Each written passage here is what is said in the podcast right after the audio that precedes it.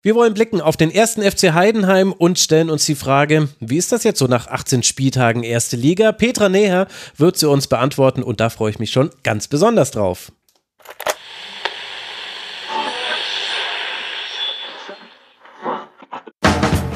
Und nun im Programm der Rasenfunk. Null Punkte aus Wolfsburg und im Rückspiel einen Punkt. Das ist was. Ich sag, wir sagen immer so schön, davon kann man abbeißen. Ich fand es heute ein richtig gutes Spiel von uns, vor allem auch in der zweiten Halbzeit. Alles zum letzten Bundesligaspieltag. Ja, ja, Heidenheim hatte schon ordentlich was zu beißen in dieser Erstligasaison. 22 Punkte hat man schon gesammelt nach 18 Spieltagen. Rang 9 ist das. Deswegen vermute ich, Petra, dass es sich gut anfühlt, dieses erste Erstligajahr bis hierhin.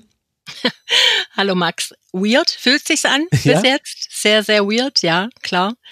Ähm, ungewöhnlich. Ich hatte kurz Kontakt mit einem anderen äh, Heidenheimer. Es gibt ja noch ein oder zwei im Forum mhm. und habe dann äh, mich dran erinnert, dass vor zehn Jahren circa der BVB äh, auf dem Schlossberg war im Albstadion so einem Test-Freundschaftsspiel.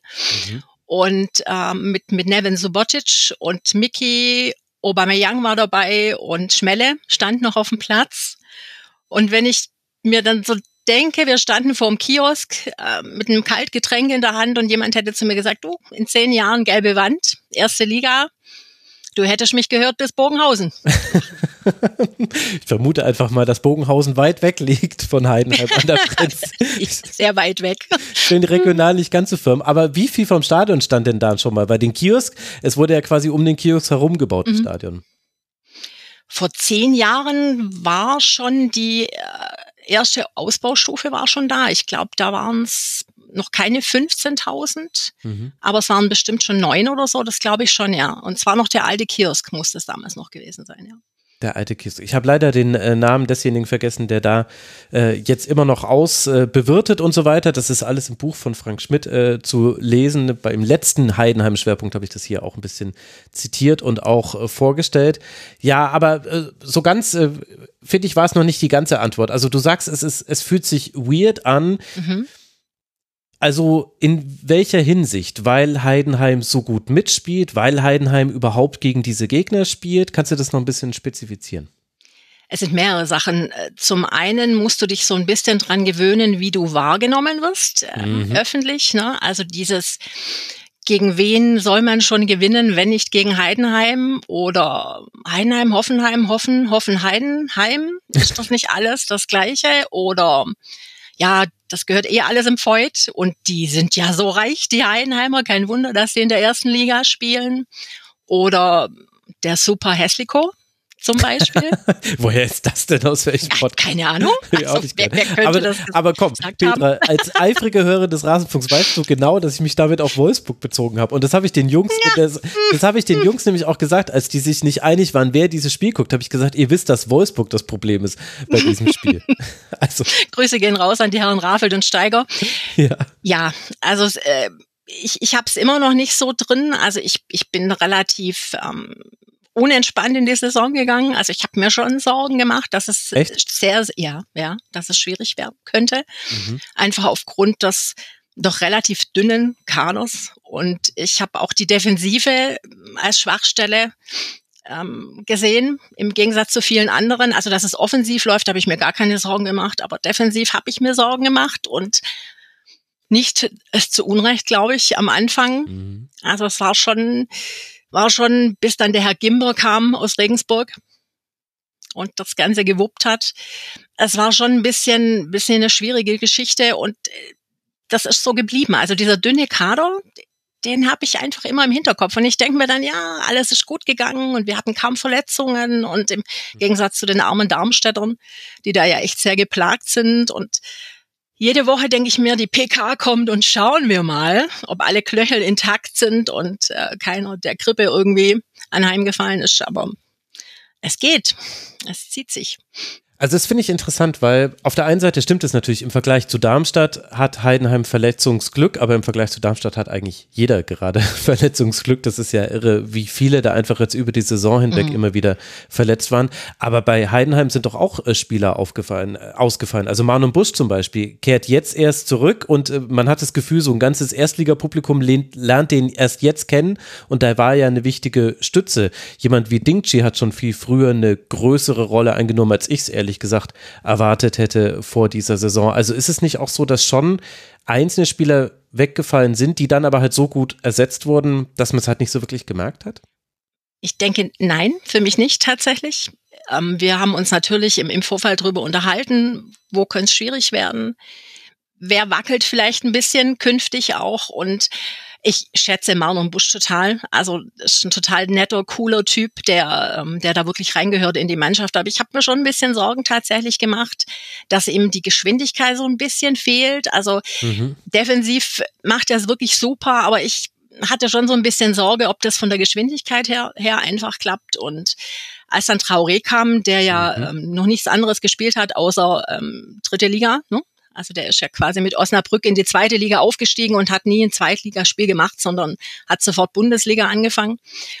Und der, der Typ ist einfach irre schnell. Und ich habe eigentlich schon damit gerechnet, dass er sich vielleicht ähm, durchsetzen wird gegenüber Busch. Mhm. Nach der Vorbereitung hat Busch angefangen, hat mich nicht gewundert, denn Frank Schmidt ist schon sehr, er ist sehr loyal, ganz klar. Also Leistung zählt immer unterm Strich, aber er gibt jedem sehr lange eine Chance, sich zu beweisen und äh, zu sagen, komm, versuch, häng dich rein, probier's und wartet relativ lange, bis er dann vielleicht reagiert. Und da hat sich ja dann äh, Manon äh, sofort verletzt und äh, Traoré macht das super gut. Ich finde, er versteht sich wahnsinnig gut mit Dinci. Also das passt, das passt ja. unheimlich gut auf der Seite. Und wenn Manon spielt, merkst du, dass zwischen den beiden das das ruckelt so ein bisschen, ne? Also er ist halt der kontrolliertere, sagt Frank Schmidt dazu und damit meint er, er ist halt nicht ganz so schnell im Vorwärtsgang. Defensiv ja. ist es okay, ja. finde ich. Ja, genau, genau. Ja. Ja, also ja gut, verstehe ich schon. Wer, wer sind denn so die Spieler im Kader, wo du sagst, die dürfen sich auf keinen Fall verletzen, jetzt in den verbleibenden 17, 16 Spielen? Jetzt wird's langweilig, denke ich, ne? Also der Beste, wir machen den Witz, wie ihn alle machen. Äh, Niklas, klar, ist ein Thema, wobei Standardschützen hatten wir schon immer. Ne? Also es ist nicht so, dass jetzt Niklas mhm. Beste der erste große Standardschütze war. Vor ihm äh, war es äh, Tobias Mohr, der dann äh, damals zu unserem Leidwechsel gewechselt hat und vor ihm war es Schnatterer, die Legende, die ja. Heidenheimer. Mhm. Standards waren schon immer ein Thema. Also ja, Niklas äh, durfte möglichst nie krank werden. Dann äh, Tim Kleindienst, ja, aber ich glaube, wir, wir könnten ihn besser kompensieren, als wir das noch in der zweiten Liga konnten tatsächlich. Da würde ich mir jetzt nicht so große Sorgen machen. Leonard Maloney, ja. Mhm. der in keiner Statistik jemals auftaucht, der bei Kipp Tipp mir leider so gar keine Punkte gebracht hat und auch in irgendwelchen Kicker, er taucht einfach nirgendwo auf. Das ist aber ein Fehler im System, da, da kann ja, er nichts für. Also du, egal wo du guckst, ne, who scored, Sofas, Leonard Meloni findet eigentlich nicht statt, aber der ist ein Thema natürlich, also defensiv, Mittelfeld, finde ich ein bisschen, ähm, da klemmt's. Kevin Müller meiner Meinung nach tatsächlich mhm. nicht zu ersetzen. Also so nett ich Vitus Eicher finde und loyal und eine treue Seele, aber das wäre schon, das wäre schon ein Thema, wenn, wenn der ausfallen würde tatsächlich. Die beiden Innenverteidiger mittlerweile, Mainka und Benedikt Gimber. Wir grüßen Maximilian. Ganz herzlich. Sehr, sehr Der Dank herzlich. und der Gruß gehen nach Regensburg. Sie sind überall. Aber gab es da zwischendurch schon mal eine Verletzung oder habe ich mir das gerade falsch gemerkt? Ist nicht äh, Gimber kurze Zeit mal ausgefallen für ein paar Spiele? Nee, der hat ja ein paar Spiele, war der ja nicht mal im Kader. Also der spielt ja noch nicht so lange. Tatsächlich, der spielt ja erst seit Gladbach, ne? Seit dem Ach ja, stimmt. Ja, ja, genau. Gladbach-Spiel. Stimmt, ja. richtig, genau. Richtig. Der war die ersten Spiele überhaupt nicht, nicht im Kader. Also. Und niemand wusste so ganz genau warum. Und weiß man es jetzt, heute? Immer noch nicht. Du, immer, wie war der Ausdruck? Ähm, wie, wie meinte Frank Schmidt, Bene hat eine Weile gebraucht, bis er sich an uns gewöhnt hat und ah, ja, an okay. unsere Art Fußball zu spielen. Mhm, okay, na gut, das kann man sich ja vorstellen. Aber äh, lass mal kurz bei Maloney bleiben, weil mhm. ich würde sogar die These aufstellen, ich finde, er ist der wichtigste Heidenheimer. Weil das, was Maloney gegen den Ball macht, und zwar sowohl auf der 6 als auch, der hat, spielt ja auch manchmal in der Innenverteidigung, manchmal spielt Überall. er im Aufbau in der Innenverteidigung, der stopft jede Lücke und dass du quasi ein Dingchi und ein Beste eigentlich so mehr oder weniger nach vorne schieben kannst, wenn man mhm. so einen tieferen Ballbesitz mhm. hat, das kann man nur machen, weil man Maloney hat. Ich finde es ja. unglaublich, was der ja. wegarbeitet. Ja. Und das ist total lockerer Typ, total witzig, ähm, unheimlich gut drauf immer und bodenständig ist ein entsetzliches Wort, also mag ich nicht, aber ich, mir fehlt ein anderes. Also normal, witzig, ganz natürlicher Typ und ein unglaublicher Arbeiter. Er hat von sich selber mal gesagt, äh, ich bin Mentalität. das ist aber auch schon, das ist nah am Wandtattoo.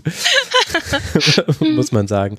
Ich, ich gucke gerade, aber er ist tatsächlich statistisch gesehen nirgendwo in den Top 10, außer bei den begangenen Fouls. Da ist er auf Platz 5 mhm. in der Und Liga. beim Laufen, ne? Also bei den Kilometern. Ja, ja, genau. Ganz da oben stehen. Ist er ja, natürlich, aber da sind ja alle Heidenheimer weit vorne. Weißt du übrigens, wer die meisten Fouls in dieser Liga bestritten hat, mit äh, begangen hat, mit 17 Fouls Vorsprung?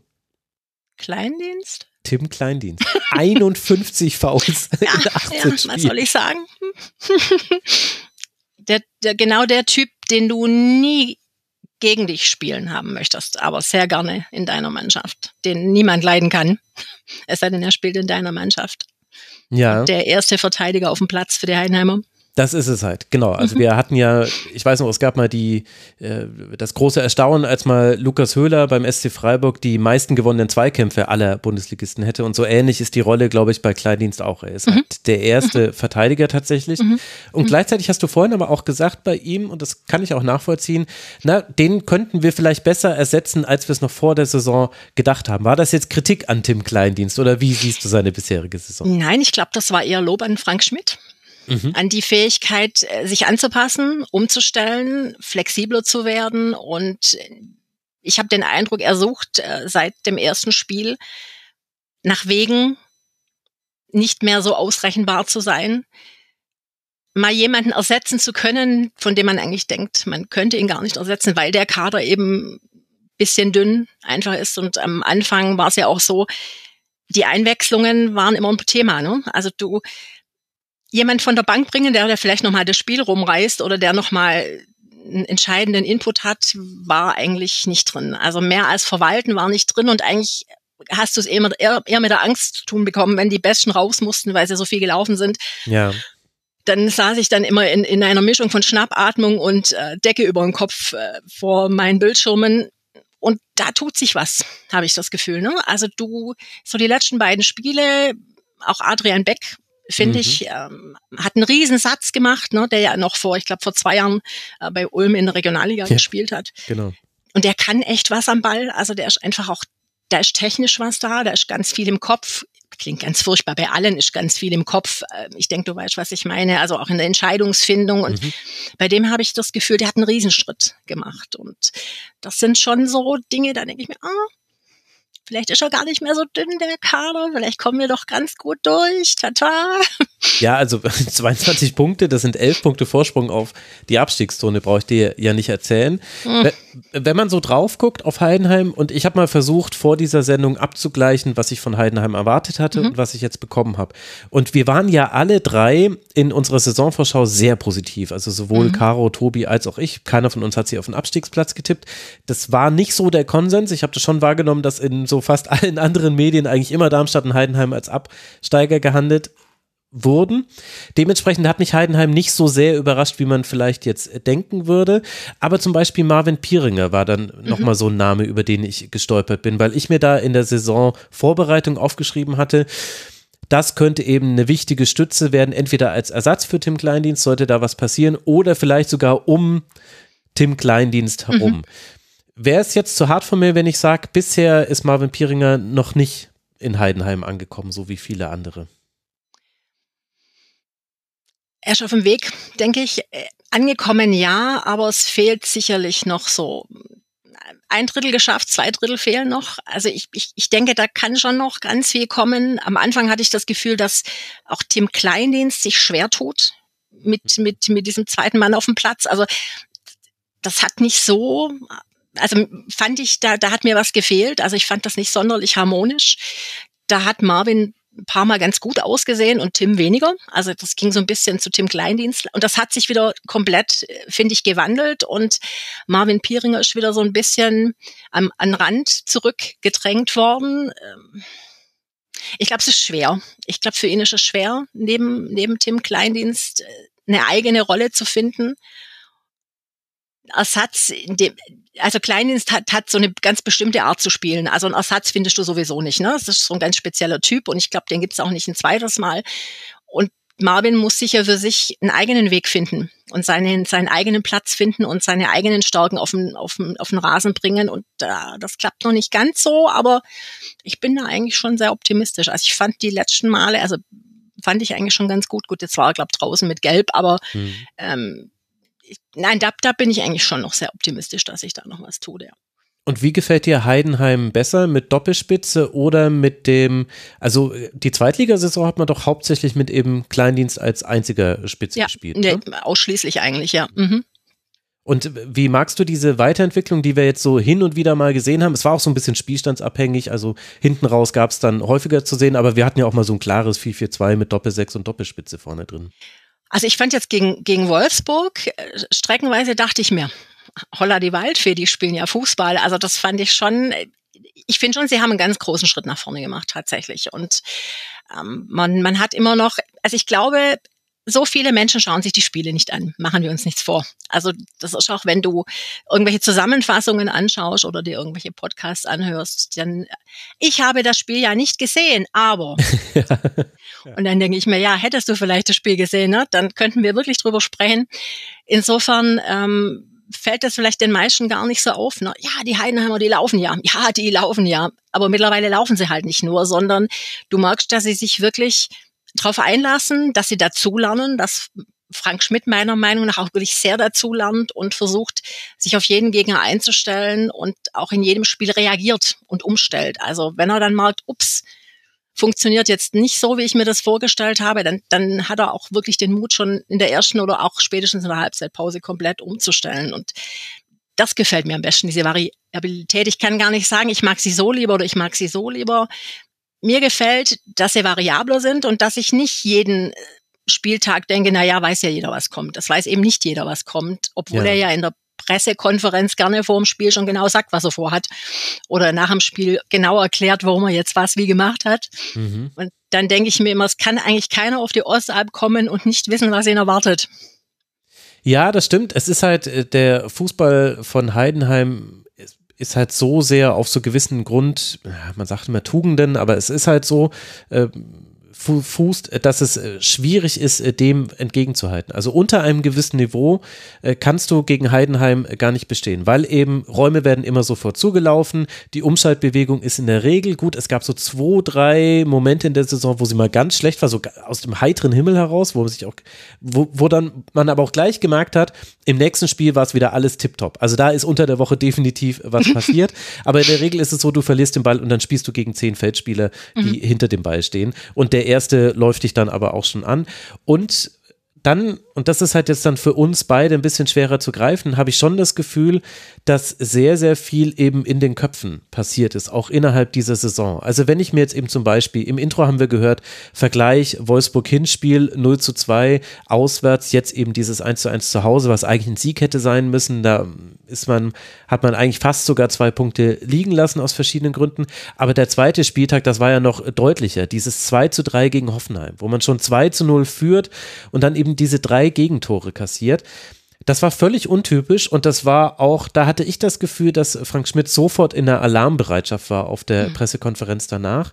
Und das Interessante ist, in Teilen hat man das abstellen können. Danach kam dieses super 2 zu 2 gegen Dortmund. Das haben wir ja damals auch ausführlich im Schwerpunkt mhm. dann behandelt und Titel des Schwerpunkts war, das war nur der Anfang. Also sowas wird jetzt noch öfter passieren und es ist auch öfter passiert. 4 zu 2 gegen Werder und so weiter.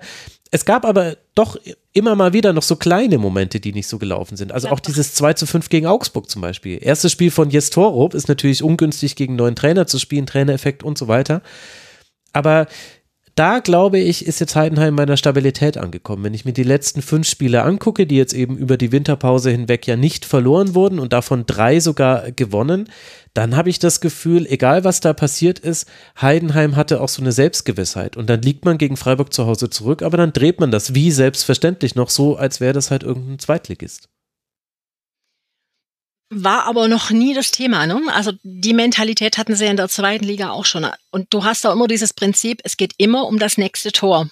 Also es geht nicht drum, äh, nicht verlieren oder nicht hoch verlieren oder es geht immer um das nächste Tor. Also beim 0-0 spielst du aufs 1-0 und wenn du zurückliegst, es geht immer nur um das nächste Tor. Und das haben die so verinnerlicht, das ist einfach dieser Plan. Ne? Äh, sie, verteidigen, sie versuchen mit allem, was sie haben, ihres zu verteidigen, aber sie versuchen eben auch alle mit allem, was sie haben, eines zu erzielen. Und ich glaube, dass, dass diese ja, dies, dass diese Maschinerie, die da in den Köpfen anläuft, dass das wahnsinnig viel ausmacht. Und da spielt es dann auch gar keine Rolle, gegen wen sie spielen. Also ich habe auch nicht mehr das Gefühl, dass da irgendwie noch eine Ehrfurcht da wäre oder so. Du hast, äh, ich meine, die zweite Hälfte gegen Wolfsburg, also beim ersten Bundes, die war nicht schlecht. Am Anfang, ja, klar. Der Anfang war halt doof. Der Anfang, der war doof, als Wolfsburg noch Tore schießen konnte und offensiv da auch noch irgendwas ging das war natürlich blöd, ne? man hat sie überlaufen, aber die zweite Hälfte war nicht schlecht. Also mhm. die, man hätte auch durchaus nochmal äh, zurückkommen können in dem Spiel, wenn es ein bisschen besser gelaufen wäre. Ich fand Gladbach ganz schlimm. Mhm, also stimmt, die Gladbach-Spiele, die mhm. waren, also das war ganz schrecklich und das war für mich der Knackpunkt. Also Gladbach war für mich tatsächlich der Knackpunkt. Da hat er gnadenlos ausgewechselt, weil die erste Halbzeit, die haben sich so, ich glaube, das war das letzte Mal, als sie sich wirklich haben abschlachten lassen, also ganz übel. Da hat er ausgewechselt, rigoros in der Halbzeit.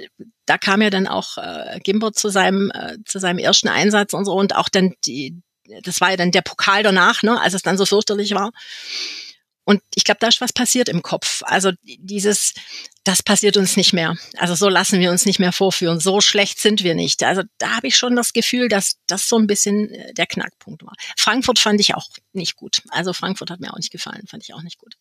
Das hättest du in der Form auch nicht verlieren müssen, fand ich. Ja, das stimmt. Ähm Andererseits gibt's aber auch schon, finde ich, die Gegenbeispielspiele dazu. Also es gab mal die, wo Heidenheim so ein bisschen unter Wert sich selber dann verkauft hat, weil man auch, also Hoffenheim ein ganz eindeutig. Frankfurt, denke ich, kann man dazu nennen. Auf jeden Fall die Gladbach-Spiele, das stimmt. Aber zum Beispiel danach das 2 zu 0 gegen den VfB. Das war ja so ein bisschen dann, also Heidenheim hätte unten reinrutschen können wieder. Kann jetzt natürlich auch noch passieren. Aber Klar. damals war eben ganz akut die Gefahr da, weil man da vier Pflichtspielniederlagen in Folge hatte. Und dann kommt mhm. eben der VfB als Tabellendritter. Und dann gewinnst du da 2 zu 0. Und mhm. klar war da Heidenheim nicht schlecht, aber der VfB hätte da auch mit ein bisschen mehr Glück definitiv auch treffen können. Und hätte er das Spiel ernst genommen, ja, dann hätte es funktionieren können. Durchaus. Ja, ob das wirklich das ah. war, ich, ich weiß es nicht. Ich weiß nicht. Und dann hast du halt dieses, dieses 2 zu 4 bei Bayern, wo du halt noch 0-2 auf 2-2 zurückkommst und dann gibst du es hinten raus, ehrlich gesagt, ziemlich doof her. Also das mhm. 2 zu 3 darf einfach nie so schnell fallen. Mhm. Dann wird es richtig interessant. Aber ich glaube, also es gab diese Wendepunktspiele und gleichzeitig mhm. sind aber auch immer wieder Dinge zu Gunsten und aber auch schon zu Ungunsten von Heidenheim passiert. Deswegen habe ich nämlich das Gefühl, und das ist eigentlich das Erstaunliche, man würde, glaube ich, bei vielen Teams sagen, die aufsteigen und dann 22 Punkte nach 18 Spielen haben, würde man sagen, na, die haben irgendwie so eine Euphorie mitgenommen und äh, sind in so einen Lauf reingekommen. Und bei Heidenheim würde ich sagen, die sind eigentlich relativ fair bewertet da, wo sie jetzt gerade stehen. Wenn ich den direkten Vergleich mit vielen Konkurrenten habe, finde ich Heidenheim viel, viel stabiler. Und das wäre jetzt meine Frage an dich, weil du hast bestimmt vor der Saison viel drüber nachgedacht, welche Vereine könnten denn vielleicht hinter Heidenheim landen, wie könnte man denn vielleicht drin bleiben. Jetzt hat ja Heidenheim gegen jeden direkten Konkurrenten schon mal gespielt. Welchen mhm. Eindruck hast du denn vom unteren Tabellendrittel in der ersten Liga? Puh. Oh.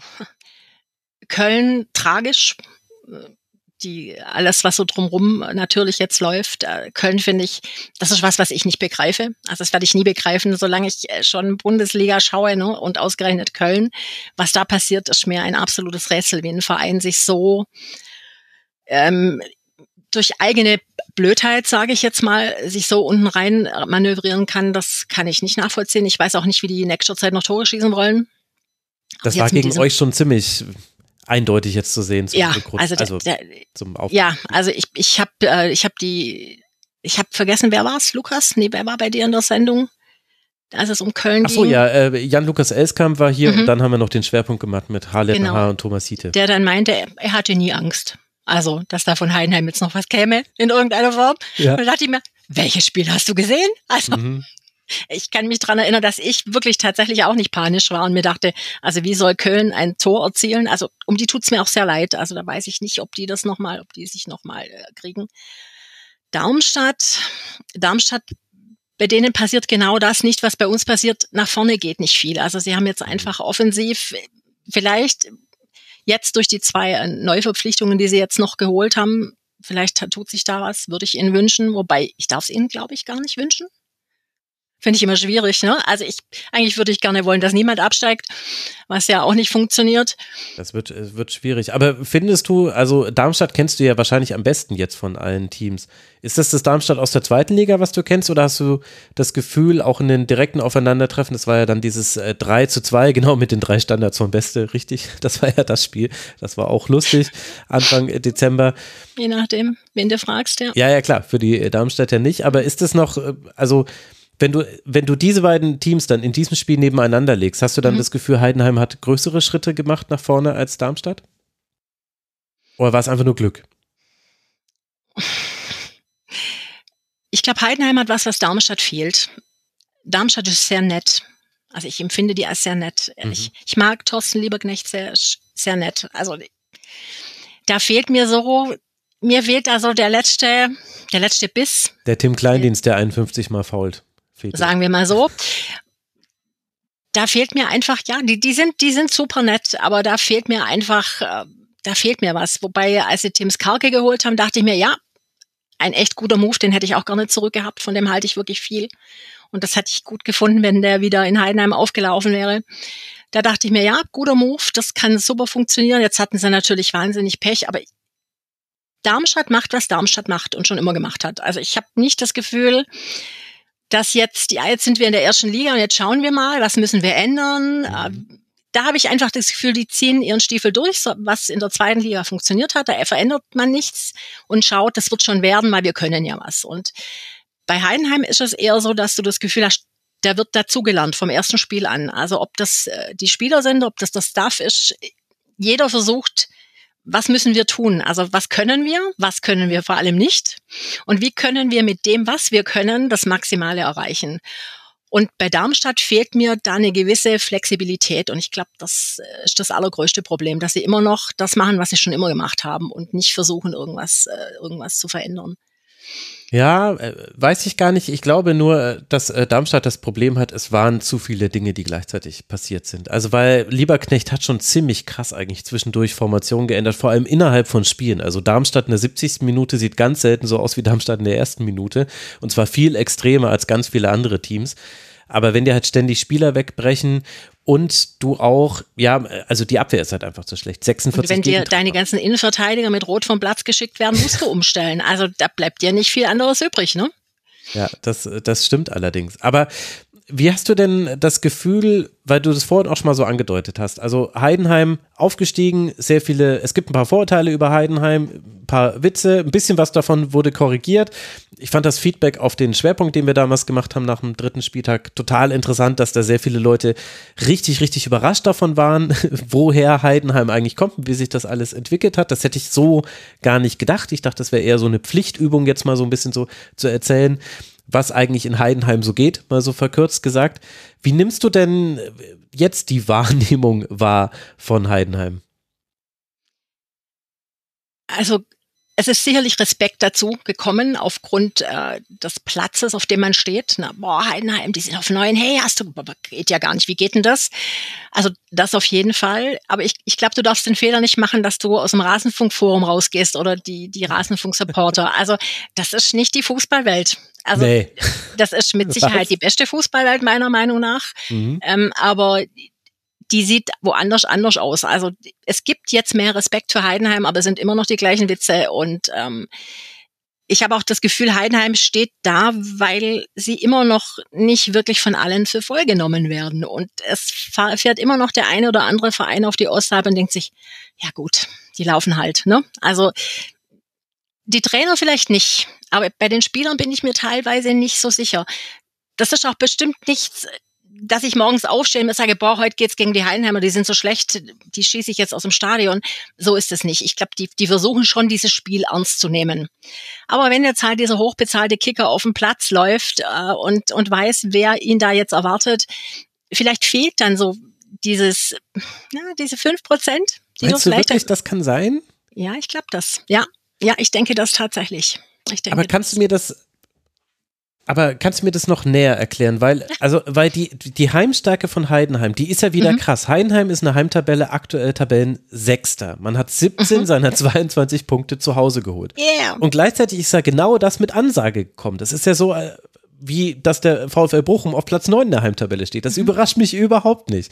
Nee. Und jetzt weiß man natürlich, also ja, es ist vom Wetter her auf der Ostalb manchmal besonders, aber andererseits. Es ist so hoch. Ja. Es ist ja so hoch. Ja, der arme Nico hm? Kovac, meine wow. Güte, das hat er ja, da hat er ja gleich gesagt, Mensch, ist ja auch das höchste Stadion in der Bundesliga, mal gucken, wie das wird. Und es wurde ja nicht so gut. Gleichzeitig würde ich aber auch sagen, und ich weiß nicht, ob das jetzt dann ein fehlerhafter Fernseheindruck ist, aber ich habe das Gefühl, dass das Publikum zwar schon da ist, aber das Publikum ist es, glaube ich, nicht das, was die Mannschaft da so oft trägt und was vor allem den Gegner so richtig einschüchtert. Oder ist das jetzt dann meine Fernsehsicht darauf? Oh, das Lieblingsthema. Hm. Glaubt mir jetzt eh niemand, wenn ich sage, das stimmt nicht, ne? Du hast tatsächlich. Doch, du sagst es bitte so, wie du es im Stadion ja, okay. erlebst. Du, du hast ja einfach eine bestimmte Fernseheinstellung, die hast du. Ne? Mhm. Also da, wo die Kameras stehen, da stehen sie normal. Und das, äh, du hast auch, äh, ich weiß nicht, ob du, ob du den Anfang oft mitbekommst, aber du wirst auch in neun von zehn Fällen immer nur die Gegner-Choreo sehen. Die Heidenheimer Choreo wird in der Regel nicht gezeigt. Es wird, liegt natürlich auch wieder ne, an, an der Kameraführung. Du kriegst relativ wenig mit. Was du immer hast, der Schwenk auf die Businessplätze, auf die Haupttribüne. Die immer leer und am. Genau, und am anderen Tag erzählt ja wieder jeder, bah, das ist ja überhaupt nicht ausverkauft und das ist ja alles Lug und Trug und ähm, da können mir jetzt noch so viele Heidenheimer erzählen, das stimmt ja alles gar nicht. Und das kannst du so oft erklären, wie du möchtest. Es glaubt dir einfach keiner, der nicht dort war, wie die Situation da ist. Also die Stimmung ist schon sehr, sehr gut und die ähm, die Osttribüne, die gibt schon wirklich alles. Also da da kommt schon und es ist ein sehr, du, du warst noch nicht oben, ne? Oder? Warst du schon mal im Stadion? Nee, im Stadion noch nicht. In Heidenheim war ich schon mal. Ja, ja. noch nicht im Stadion. Gut. wäre ich mal lieber ins Stadion gegangen, ehrlich gesagt. Ja, das wäre sicher besser gewesen. Ja. Es ist wirklich wahnsinnig eng. Ne? Es, es ist ein kleines Stadion. Du sitzt im Grunde fast auf dem Platz. Also die, die, das ist schon alles sehr eng und das ist schon eine ganz, da kommt schon viel Atmosphäre, auch wenn, wenn man das im Fernsehen oft nicht so mitbekommt. Das ist schon was ganz Spezielles, mhm. tatsächlich. Ja, naja, aber das ist ja wichtig zu wissen, weil dann ist es ja vielleicht dann doch eher die VfL Bochum-Situation, wo ja auch definitiv das Publikum auch eine Rolle spielt. Es ist halt tatsächlich nicht so wahrzunehmen, weil aber auch äh, die Tonabmischung ist ganz schwierig äh, bei Sportcast, äh, die die ganzen Fußball-Bundesliga-Spiele produziert. Das ist mir schon öfter aufgefallen. Jetzt war ja bisher jedes Spiel ausverkauft. Das wird ja wahrscheinlich auch bis zum Jahresende so weitergehen. Ich glaube, Seiwert hat das ja sogar schon vor der Saison gesagt, wenn ich mich gerade richtig erinnern? Nee, ich glaube, du hast immer für die restlichen Karten zwölf Minuten Zeit. Also ja, äh, die, die restlichen Tagestickets, die in den Vorverkauf gehen, ähm, 10.15 Uhr beginnt der Vorverkauf und 10.27 Uhr ist alles weg. Also du hast, äh, du hast auch als Mitglied nur eine Chance auf eine Karte, mehr kriegst du gar nicht. Hm. Mhm. Ähm, es war vorher so, dass die ganzen Sponsoren, ich glaube, es waren fünf bis sieben Karten teilweise, die du haben konntest, wenn du ab einer bestimmten Höhe natürlich Sponsor warst. Mhm. Das haben sie runter reduziert auf eins bis zwei, je nach Verfügbarkeit. Also du kommst jetzt auch als Sponsor nicht mehr äh, an, an, die, an die meisten Karten. Du hast überhaupt keine Chance mehr, ne, an Karten zu kommen. Und auch deswegen sind die Mitgliederzahlen so krass gestiegen. Hast du so grob im Kopf, was da jetzt so die letzte Zahl war? 9130 oder so, irgendwas um den Drund. Von null auf, auf, ja. Gut, es wurde früh kommuniziert, das war klar, du bekommst keine Karten, wenn du nicht Mitglied bist. Ne? Mhm. Das, war, das war ganz klar. Dann wurde relativ schnell kommuniziert, äh, es wird nicht mehr als 9000 Dauerkarten geben, damit eben noch Tageskarten ja äh, in Verkauf kommen. Dauerkarten waren nur erhältlich für Mitglieder und für Dauerkartenbesitzer, die dann erstmal verlängern konnten. dann kamen die ganzen Mitglieder, aber du musst dich ja registrieren lassen. Und dann war das ein bisschen schwierig und dann warst du Mitglied und nicht registriert und hast halt keine Karte bekommen. Ja, das Der war das, Unmut genau. war groß. Ja, Ja, na klar. Das, Mensch, jetzt will ich extra Heidenheim-Mitglied geworden. ja, und jetzt kriege ich keine Karte. Also zumindest keine Dauerkarte. Für Tageskarten hast du natürlich eine Chance, aber eben nur eine. Ne? Mhm. Aber äh, was ist das jetzt dann für eine Mischung an Publikum? Weil es gibt natürlich den harten Kern, der schon immer da war, aber logischerweise kommen jetzt ja auch andere Fans ins Stadion. Und was ich an anderen kleineren Bundesliga-Standorten schon häufiger erlebt habe, ist, wenn es dann einen Aufstieg gab, dass du dann gesehen hast, die kommen alle und die freuen sich und so weiter. Aber im Grunde ist eigentlich der lokale Verein fast so ein bisschen wie ihr Zweitverein, weil man ja dadurch, dass man so lange nicht in der Bundesliga irgendwie von Interesse war oder sogar noch tiefer gespielt hat, ist man eben halt BVB-Fan oder Werder-Fan oder Bayern-Fan und dann kommen sie auf einmal alle auch ins äh, Stadion. Genau. Und ähm, ist es so in Heidenheim auch? Also du hast deine ähm, Rentner-Ultras, die Osteralp-Ultras, ähm, die früher eben auf der früheren Haupttribüne ihre Dauerkarten hatten. Die haben seit 50 Jahren eine Dauerkarte im Prinzip. Und das waren dann die, die auch vorm Kiosk saßen. Und wenn ich mir was geholt habe, na Mädle, kann man schon Bier trinken, obwohl ich wahrscheinlich äh, fast schon Oma sein könnte und die meine Urgroßväter. Dann hast du die Ultras, die, die Osttribüne, von der ich finde, dass die sehr gewachsen sind die letzten Jahre. Da hat sich viel getan, also Fanclub-mäßig. Die sind unheimlich rührig, die machen wahnsinnig viel. Ähm, würde man die Choreos öfter sehen, würde man sehen, wie toll die Choreos wirklich sind. Also die, Hatten die nicht auch Jubiläum? Weil, also die Choreo hat man definitiv gesehen, irgendwie 15 Jahre, glaube ich. Also man hat sicherlich die gesehen für einen Frank Schmidt, weil Frank Schmidt findet immer in der Öffentlichkeit statt. Ja. Mhm. Und wenn es für den eine Choreo gab, hat man die natürlich gesehen. Die machen wahnsinnig viel, die engagieren sich auch viel und äh, die fahren natürlich alles, egal wohin, die fahren wirklich äh, in, in jedes Stadion. Und dann hast du so ein bisschen, ja, das ist jetzt schwierig. Wie drücke ich mich da jetzt aus, dass ich mich in dieser Stadt nochmal sehen lassen kann? Du hast so ein bisschen auch die Muttis, also die, ja, es ist, es ist ganz schwierig zu erklären, aber das ist so ein ganz bestimmter Heidenheimer Kern. Ich würde mal sagen, zwischen 40 und 60 wo man gerne ins Stadion geht, ähm, sich drüber freut, im Blüschen und im Polunder und einen Heidenspaß dran hat. Ich würde es mal sagen, vom Fußball unter Umständen nicht so viel versteht, aber man freut sich, ne? Das ist so dieses, boah, Heidenheim spielt Bundesliga und unsere Stadt, ne? Wir auf der Ostalb, wir kleinen Heidenheimer finden jetzt, und das ist so ein, das ist mehr so ein, so ein Stolz, der, der sich aus einer anderen Position nähert, nicht unbedingt aus dem Fußball. Mhm. Man ist stolz auf sich, man ist stolz auf Heidenheim, die Region, ja, jetzt geht was und jetzt nimmt man uns zur Kenntnis und dann freuen die sich und gehen ins Stadion und es ist so ein ganz spezielles Klientel, würde ich jetzt mal sagen. Und ich möchte aber nicht, dass das jetzt so negativ klingt. Das, das meine ich gar nicht abwerten. Das sind total nette Menschen. Also, aber ich glaube, dass die zum Fußball gekommen sind, wirklich nur dadurch, dass Heidenheim so erfolgreich wurde und aufgestiegen ist. Also vorher sind die da sicherlich nicht hingegangen und haben sich da auch nicht sonderlich dafür interessiert. Also von denen ist keiner nach Sandhausen gefahren Mhm. und hat, ja, was wisst ihr denn da, ne? Also da hat man die Sportschau angeguckt und das war's auch schon. Und als dann die, ähm, die Chance bestand, wie die steigen auf, die steigen doch nicht auf. Ach, Heidenheim spielt doch nie in der ersten Bundesliga. Und als das immer näher kam und immer näher kam, gab es immer mehr Interessierte und es hingen immer mehr Trikots an irgendeiner Wäscheleine und plötzlich, ja, ach ja, was machst du? Ja, ich, ich, ich gehe ja zum Fußball, geil. Ich gehe ja ins Stadion. Wie, du gehst ins Stadion? Also das, das ist schon, ja, und jetzt zucken sie alle da hoch und sind begeistert und fahren auswärts. Ja. Aber das ist ja auch nicht zu kritisieren. Das ist ja eigentlich eine schöne Entwicklung, wenn, wenn es eine schön, Begeisterung klar. gibt. Klar. Also, Also, eine Begeisterung gibt's auf jeden Fall. Die ist neu, die wächst, die wird sicherlich ein paar Jahre brauchen, sofern man sich da halten kann. mhm. Aber ich denke, das war bei den anderen Vereinen nicht anders, auch wenn es 50, 60 oder 70 Jahre her ist. Klein angefangen haben alle, ne? Ja, definitiv. Das vergessen nur äh, manche der gerade der Traditionsclubs sehr gerne. Aber das ist jetzt nochmal ein ganz anderes Thema. Aber weil du es jetzt schon selber gesagt hast, ich wollte extra möglichst spät erst über Frank Schmidt sprechen, aber du hast ihn ja selber schon öfter in, ins äh, Nicht- Gespräch nicht mit mal ich reingebracht. lassen, Wie ist es denn, einen solchen Kulttrainer zu haben, Petra? Anstrengend. Ach komm. Mir tut's ein bisschen leid tatsächlich. Also ich find's, ich weiß, dass es ihn nervt. Also dass ihm, ihm ist es auch zu viel, dieses ständige Herausheben. Der Typ ist er eigentlich nicht. Ich find's schade, dass vieles andere ein bisschen zu kurz kommt. Ich, er macht, auch wenn er so aussieht, er macht es nicht alleine. Ne? Also es, da gibt's schon noch andere Geschichten. Und er hat eben diesen, diesen kleinen Trainerkreis. Das sind wirklich wenig Menschen, die super zusammenarbeiten und die, die einen großen Anteil dran haben. Es ist ja nicht so, dass zum Beispiel Frank Schmidt jetzt rausgeht und sucht Spieler. Macht er ja nicht. Ne? Mhm. Er, er kriegt sie vorgelegt. Man weiß, was er gerne hätte. Er kriegt sie vorgelegt und sagt ja oder nein, aber er geht sie nicht suchen. Das machen andere Menschen.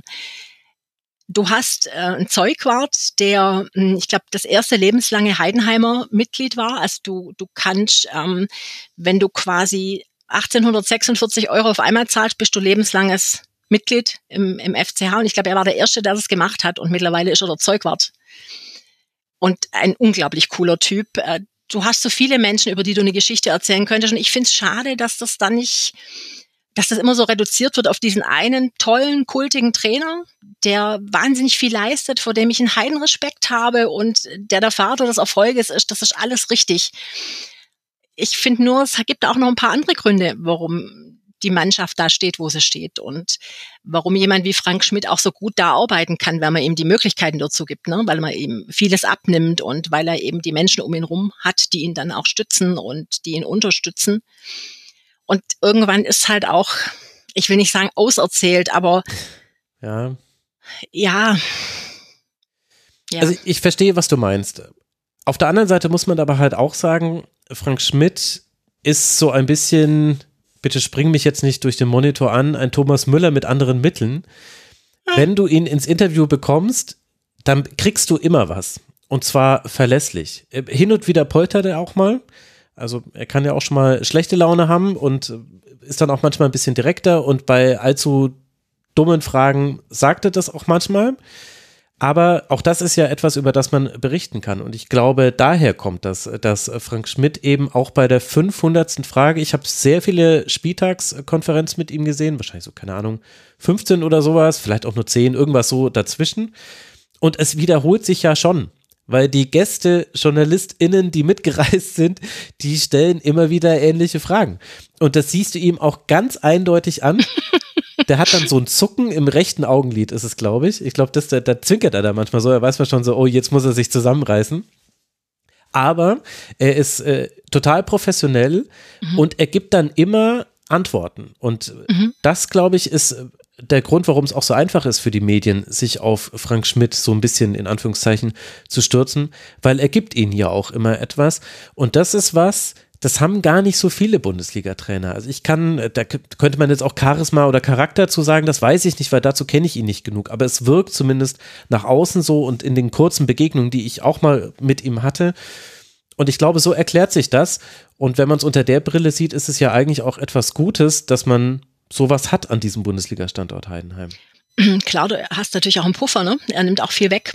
Er, er, er, fängt viel ab. Also dadurch können andere, auch vor allem seine Spieler, ich denke, er nimmt seine Spieler dadurch sehr aus dem Fokus, die äh, ganz in Ruhe ihr Ding machen können und denen dann die äh, Reporter nicht die Tür einrennen.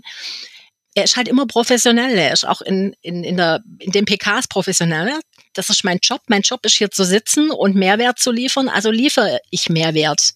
Das, äh, das gehört bei ihm einfach dazu. Das macht er klar. Und es gibt dann immer so diese, diese Situationen in den, in den PKs, Wären Sie da gewesen, wüssten Sie das. ja, hätten stimmt, Sie, ja, hätten genau. Sie zugehört dann hätten sie es verstanden. Das habe ich unter der Woche schon gesagt. Das sagt er dann gerne. und dann sagt das aber nochmal, und das finde ich nett, das ist der Unterschied zwischen Van Raal und Frank Schmidt. Mhm. Van Raal hätte gesagt, das müssen sie wissen, selber schuld. Mhm. Und Frank Schmidt sagt, ja, habe ich unter der Woche schon mal erzählt, ich erzähle es gerne für Sie jetzt auch. Genau.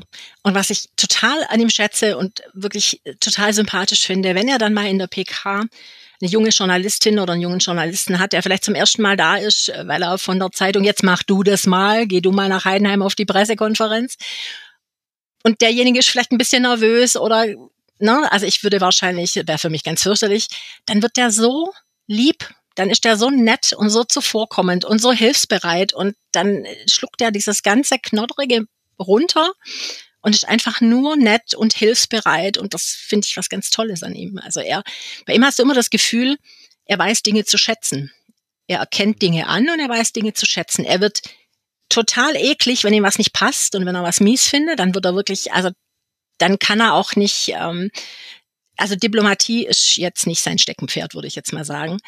Aber er kann Dinge wahnsinnig schätzen und, und sich dann auch große Mühe geben. Und das finde ich toll an ihm. Er erkennt, also er ist jemand, der Leistung in jeder Form immer anerkennt und mhm. dann auch was dafür gibt. Du kannst bei ihm, du darfst bei ihm Fehler machen, das ist überhaupt kein Thema, ne? Fehler sind vollkommen okay, wenn du sie machst im, in der Leidenschaft, im Überschwang, im Bemühen, in deiner Arbeit. Wenn du dann einen Fehler machst, dann kriegst du eine zweite, eine dritte, eine vierte Chance. Nur wenn du die Fehler machst, weil du keinen Bock hast zu laufen oder weil dich irgendwas nicht interessiert oder weil du nicht zugehört hast, dann kriegst du keine zweite Chance. Dann mhm. war das dein letzter Fehler. Da ist er extrem konsequent. Tatsächlich. Ja, und was ich auch äh, sehr interessant fand jetzt auf den äh, ganzen Pressekonferenzen, war immer der Umgang äh, der anderen Trainer mit ihm. Also man merkt, dass Frank Schmidt einfach schon so lange mit dabei ist, dass der auf hunderten Trainertagungen war, die kennen sich alle und die schätzen seine fachliche mhm. Meinung. Und gleichzeitig mhm. ist er einer von den Trainern, es fängt ja immer so an, dass der Gästetrainer sein erstes Statement macht und dann kommt der Heimtrainer.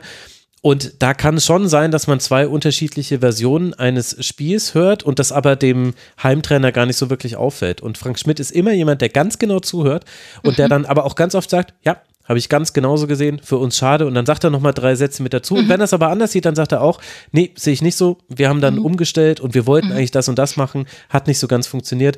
Das finde ich ganz interessant. Aber Petra, wenn du jetzt sagst, es gibt ja, also zu Recht sagst, es gibt ja noch andere Menschen in seinem Trainerstab, die nicht so oft im Rampenlicht stehen. Meinst du, wir schaffen das, dass wir die jetzt vielleicht kurz ins Rampenlicht ziehen? Wollen wir vielleicht kurz auf den Trainerstab gucken? Das Problem ist, ich habe das Buch unkaputtbar, das habe ich im Sommer irgendwann gelesen und meine Notizen dazu finde ich jetzt gerade nicht. Ich weiß nur, dass es einen Betonschädel im Trainerteam Dieter gibt. Jarosch. Dieter Jarosch war das. Dieter Jarosch, der, der ehemalige Heidenheimer Stürmer der ähm, auch eine Heidenheim, in Heidenheim sind irgendwie alles Legenden, denke ich mir manchmal. Also jeder, der mal länger in Heidenheim gespielt hat, mutierte zur Legende. Dann äh, hast du Bernhard Raab, mhm. auch schon sehr lange, der äh, früher im, im Nachwuchsleistungszentrum war, als es, glaube ich, noch gar kein Nachwuchsleistungszentrum war. Der hat, glaube die A-Jugend hat der, hat der, glaube ich, lange gemacht. Dann hast du noch einen ehemaligen Spieler, Alexander Raff, der jetzt, glaube Teammanager, so in die Richtung mhm. geht. Dann hast du ähm, Robert Strauß, der ehemalige Spieler, der für, ich glaube, Scouting-mäßig macht er relativ viel. Und dann verließen sie ihn. Ja gut, äh, natürlich den Torhüter, Trainer, Weng, der schon seit äh, Menschengedenken in, in Heidenheim äh, die Torhüter macht. Ich glaube, seit auch fast 30 Jahren müsste der schon da sein. Seit dem 1.7.2000 lese ich hier. Also, ja. Okay, dann sind es nur 24 Jahre. Ich ja, vielleicht hat da die Datenaufzeichnung erst begonnen. Ich würde es nicht komplett ausschließen. ich hätte es gedacht, ich kenne den. Ja, und das war's dann schon. Ne? Und du hast natürlich den, den legendären, natürlich auch das, äh, den Athletiktrainer Said aus Marokko, der, ähm, glaube ich, einen ganz, ganz großen Anteil am Heidenheimer Erfolg hat, an der Heidenheimer Fitness, der ähm, auch die alte Geschichte, er, der seine Runden lief im Albstadion von Holger Sandwald beobachtet wurde, der ihn dann angesprochen hat, mit ihm ins Gespräch kam und ihn dann zum Athletiktrainer, als Athletiktrainer geholt hat. Und der wohl wirklich jeden fit bekommt. Mhm. Durch Waldläufe, die wirklich stattfinden übrigens, ne? Das ist kein Gerücht. Ja, naja, gut, also, also in Heidenheim ist ja auch nicht so schwierig weit zu finden. Also. Aha, ja. ja, naja, Komm, ist, ist doch so. Also bist, bist raus aus dem Dorf und dann bist du drin im Wald. So ja gut, und dann machst du das ja schon. Also du hast keine große mhm. Scouting-Abteilung oder irgendwelche anderen, die machen das selber. Ne? Es gibt, es gibt keine Analystenabteilung, es gibt keine Scouting-Abteilung. Das macht dieser kleine Kern, diese Handvoll Menschen, die sich gegenseitig abstimmen und sich von ihm dann das Okay holen oder nicht. Mhm. Und eben gerade das Videoscouting macht ja Frank Schmidt, glaube ich, immer noch selbst oder zumindest ja also immer schaut er auch, ich glaube, manchmal gucken andere auch mit dazu. Das ist meistens so an dem Tag, an dem die Spieler dann regenerieren.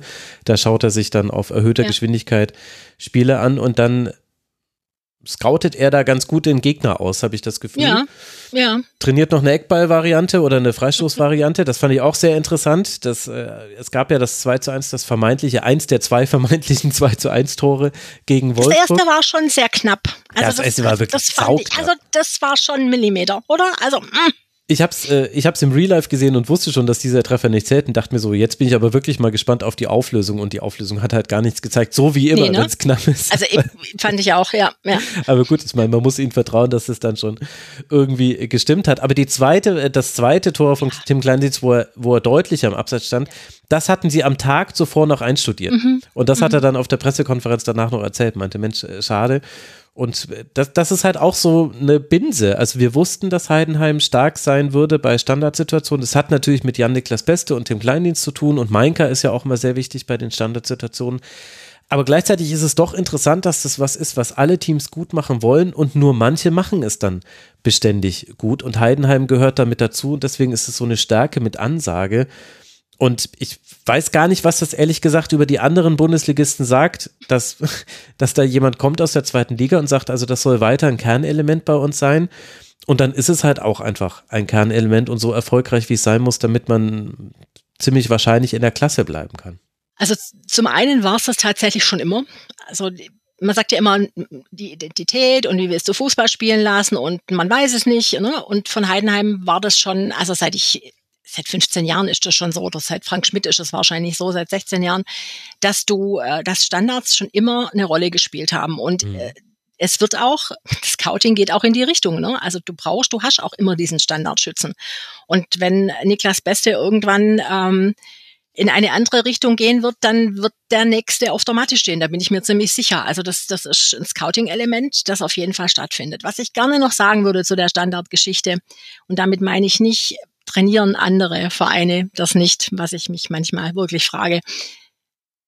Wie sagt er immer so schön, du musst dir die Dinger ja auch arbeiten.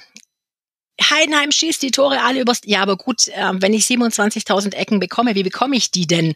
Die kriege ich ja nicht, weil der Torhüter aus Versehen jedes Mal den Ball hinter sich schmeißt und über die Linie und ich krieg zufällig eine Ecke geschenkt. Also die erarbeite ich mir ja auch auf, auf eine Art und Weise und das kommt mir mal ein bisschen zu kurz. Ne? Also ja. ohne offensive Aktionen kriege ich ja auch keine Ecken vom Himmel fallen die nicht. Und äh, darum auch dieses, natürlich ist es ein Stilmittel und natürlich trainieren die das. Und ich vermutlich trainieren sie es deutlich mehr, als es jeder andere Verein macht, was ich nicht verstehe tatsächlich, weil ich mir dann immer denke, naja, wenn ihr schon relativ weit unten steht, ja dann das wäre doch eine Idee, ne? Versucht's doch mal. Oder wenn ich ein, ein, ein BVB mir anschaue, ja Leute, ihr, ihr könnt jetzt ja mal trainieren, ne? Guckt ja, doch mal. Nee, ja, aber die sollen erstmal ihren Spielaufbau gerade ziehen. Ja, also okay, da, okay, okay. weil äh, das, äh, das würde auch viele Leute im Forum, ich grüße ganz herzlich, würde das sehr beruhigen. Die Einträge würden ein bisschen kürzer werden, wenn der Spielaufbau mal besser werden würde beim BVB. Und dann können wir uns gerne den Standards zuwenden. Hast du denn, also ich meine, klar, als Fan guckt, man ein bisschen anders auf Tabelle und so weiter. Ich würde sagen, Heidenheim bleibt dieses Jahr ganz klar drin, wenn da jetzt nicht ganz verrückte Dinge passieren. Das kannst du wahrscheinlich noch nicht nee, so. Kann ich noch nicht. Das kannst du wahrscheinlich noch nicht so sehen. Aber denkst du denn schon manchmal über diese Saison hinaus? Ja, klar. Viel, tatsächlich. Also da gibt's, da gibt's so viele Dinge. Ähm, wer wird alles gehen? Mhm. Wer steht schon in den Startlöchern? Was liegt in der Schublade? Wie möchte man weitermachen? Äh, das ist ja was, das wirst du, das wirst du erst kurz vor Schluss erfahren, oder? Es geht ja nichts, es kommt wirklich nichts raus. Also du erfährst wirklich erst in der letzten Sekunde, ach, der hat unterschrieben oder der wechselt. Du kriegst einfach nichts mit. Ähm, du hast natürlich den Stadionausbau, der, der ansteht, wo ich mir denke, pff, das wird eine knifflige Geschichte werden. Was wird da nochmal ausgebaut? Kapazität alles? erhöht oder ja, alles schon wieder alles. neu gemacht oder wie? Nee, also das Ding ist ja in Modulbauweise mhm. entstanden. Das heißt, Sandwald hat ja schon äh, im vorigen Jahrhundert beschlossen, wir spielen irgendwann mal erste Bundesliga und bauen dieses Stadion in einer Modulbauweise, dass es immer höher rausgeht und dass wir es äh, eben auf eine entsprechende Kapazität aufpumpen können. Es sollen 23.000 Plätze werden, mhm. wenn ich es richtig in Erinnerung Von 15 habe. 15.000, also recht ordentliche Steigerung. Ja, und du hast halt, gut, du warst jetzt noch nicht oben, aber du hast halt die Infrastruktur die sehr schwierig ist. Du hast äh, das Stadion eben auf dem Schlossberg in Krankenhausnähe und in, äh, in der Nähe vom Kongresszentrum, vom Naturtheater, vom Schloss. Also es ist alles zentral auf dem Berg und jeder will dahin und natürlich vor allem am Wochenende. Die Verkehrssituation ist teilweise echt chaotisch. Mhm. Der Plan soll sein, dass erst die Infrastruktur geschaffen wird. Man spricht von zusätzlichen Parkplätzen, Parkhäusern. Nein, es wird keine Seilbahn geben. es muss aufgeforstet werden, weil teilweise was abgeholzt werden muss. Du brauchst äh, eine relativ große Zone für Einsatzkräfte, habe ich mir sagen lassen. Da gibt's relativ große Auflagen dann, dass du ähm, eine bestimmte Zone bereitstellen musst, wo sich dann die Einsatzkräfte aufhalten können oder gesammelt werden oder wie auch immer. Und das wird schon eine ganz große Hausnummer und das muss, musst du ja irgendwie finanziert kriegen. Ne? Und muss das aber deiner Meinung nach auch wirklich gemacht werden? Ich glaube, du musst ja ähm, von von den Plätzen her musst du, glaube ich, was machen. Also du hast die die Sitzplätze für den, also es wurde ja intern etwas umgebaut, indem man einen Block geopfert hat weil du ja, glaub, bei der Größe 800 Sitzplätze für einen Gegner gebraucht hast und die gab es ja vorher nicht. Mhm. Und dann hast du die, die Pressetribüne, da musstest du auf, also du hast, du musstest schon mal Sitzplätze äh, opfern. Mhm. Und ich glaube, du brauchst auch noch, das reicht auch nicht. Ich glaube, da gibt es entsprechende Auflagen und sie müssen tatsächlich was machen. Das glaube ich schon. 23.000 finde ich sportlich. Mhm. Ich finde das viel. Ich denke mir, okay, du hast jetzt immer ausverkauft, okay, klar. Aber was passiert denn, wenn es doch nicht so lange funktioniert mit der ersten Liga? Ne? Also dann habe ich 23.000 Plätze. Wie kriege ich die dann voll, wenn in der mhm. zweiten Liga nur 11.000 oder 12.000 gekommen sind? Finde es von der Infrastruktur tatsächlich schwierig, wie das gelöst werden soll, ähm, vom Verkehrsaufkommen her, von der Parksituation. Die die Shuttlebusse, das läuft super gut. Also es gibt, es werden sehr viele Shuttlebusse angeboten. Da denke ich mir aber, ob das die ähm, Gegnerfans immer so wissen, weiß ich nicht. Ich, wenn ich manchmal sehe, dass äh, bei den Faninformationen von den jeweiligen Vereinen, die zu ihren Fans fahren, ja, fahrt da mal hoch und da gibt's da den Parkplatz und da könnt ihr euch hinstellen, denke ich mir, ja Leute, Entschuldigung, aber da passen zehn Autos hin, ob das so gut funktionieren wird und wie inwiefern auch die Heidenheimer da mitmachen. Also da ist schon auch ein gewisser Unmut einfach da aufgrund der Verkehrssituation am Wochenende, das Verkehrschaos. Shuttlebusse sind toll, aber die helfen dir nicht, wenn du mit den Shuttlebussen im Stau stehst. Also dann, dann nützt dir dein ganzes Shuttle nichts. Dann hast du, ähm, du hast ja noch, es gibt auch andere Vereine in Heidenheim. Man soll es nicht glauben, aber es ist tatsächlich so. Und die müssen zum Teil ja weichen. Also du hast ja oben die Trainingsplätze, du hast relativ wenig Trainingsplätze tatsächlich. Also auch die, die Infrastruktur für die Profis ist äh, sicherlich ähm, so, dass, dass man zu Recht sagt, da muss was passieren. Also das, mhm. das reicht nicht, wenn man auf Dauer die Klasse halten möchte. Aber dann hast du halt zum Beispiel einen Hockeyverein da oben, der irgendwann mal in Eigenleistung einen Hockeyplatz dahin gebaut hat mit Vereinsheim und die sich sagen, ja Leute, hier sind wir und wo sollen wir denn hin? Und die da nicht begeistert davon sind, dass sie weichen sollen. Also da kann schon noch die, die eine, sehe ich schon noch die eine oder andere Problematik kommen. Ja, und ich habe nochmal nachgeguckt, also Heidenheim hat ja 50.000 Einwohner, das heißt mit 23.000 Stadion, da hast du dann fast schon die halbe Stadt, hättest du da jedes Mal versammeln müssen. Das ist schon, also das finde ich schon sportlich tatsächlich, aber ich glaube, Holger Sandwald spekuliert einfach drauf, dass es nicht Heidenheim ist, sondern der ganze Landkreis, die Region, ne, dass du Du hast vorhin gesagt, äh, dadurch, äh, ich meine, war ja bei mir auch nicht anders. Ich wurde irgendwann aus Trotz BVB-Fan, äh, weil mein Vater eingefleischter Bayern-Fan war und in irgendeinem, du hast ja so mit 13, 14 denkst du dir, ich mache alles, was er scheiße findet und äh, seitdem bin ich quasi noch nebenher BVB-Fan. Aber jetzt haben die Leute ja die Möglichkeit, ähm, auch die, die Jungen, einen Bundesligisten wirklich in der unmittelbaren Nähe zu haben. Ich muss nicht mehr nach Stuttgart, ich muss nicht mehr nach München. Augsburg war nie ein Thema tatsächlich. Ich weiß nicht, ob es irgendjemanden in Heidenheim gibt, der Augsburg-Fan wurde. Ich glaube es nicht. Also es war wirklich immer VfB oder Bayern, die Bayern. Auch nicht Hoffenheim, weil Hoffenheim ist doch auch gar nicht so weit weg, oder? Ja, aber das ist ja was anderes. Also das äh, kann, kann, also da, nee, also auch die Heidenheimer. Hat die segensreiche Hand von Dietmar Hopp nicht bis Heidenheim an der Brenz gereicht? Gibt es keine Hopp-Spielplätze? Nee, doch, die hat tatsächlich bis Heidenheim gereicht, aber auf eine andere Art und Weise was den Jugendfußball betrifft. Mhm. Also zu meiner Zeit äh, war es tatsächlich so, dass die Hoffenheimer sehr bekannt für, für ihre äh, Jugendförderung waren. Und du hast schon viele gehabt, die sind nach Hoffenheim gegangen, tatsächlich in der Jugend. Entweder sind sie nach Stuttgart. Mhm. Also wenn, wenn du in der, äh, bei, was weiß ich, C-Jugend, D-Jugend, B-Jugend, A-Jugend, die sind entweder nach Stuttgart gegangen, weil Heidenheim zu klein war, oder sie sind nach Hoffenheim gegangen, oder tatsächlich teilweise nach Freiburg. Also zumindest ein oder zwei Mädchen damals.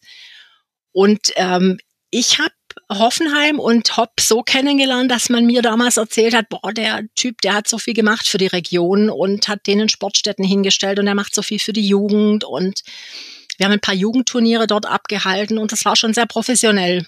Also die hatten schon eine tolle Ausstattung und wenn ich das so mit, mit unseren Kabinen vergleiche, wo wir herkamen und dann bist du schon staunend reingelaufen und hast gedacht, boah, was haben denn die dafür? Das ist ja irre. Das war schon toll, ne? Und dass die Menschen in der Region das natürlich mega fanden, das verstehe ich total. Aber für den Fußballverein, für den Bundesligisten interessiert hat sich niemand. Nee. Mhm. Es war immer nur Stuttgart und München, tatsächlich. Ich kenne, glaube einen Frankfurter, fällt mir ein.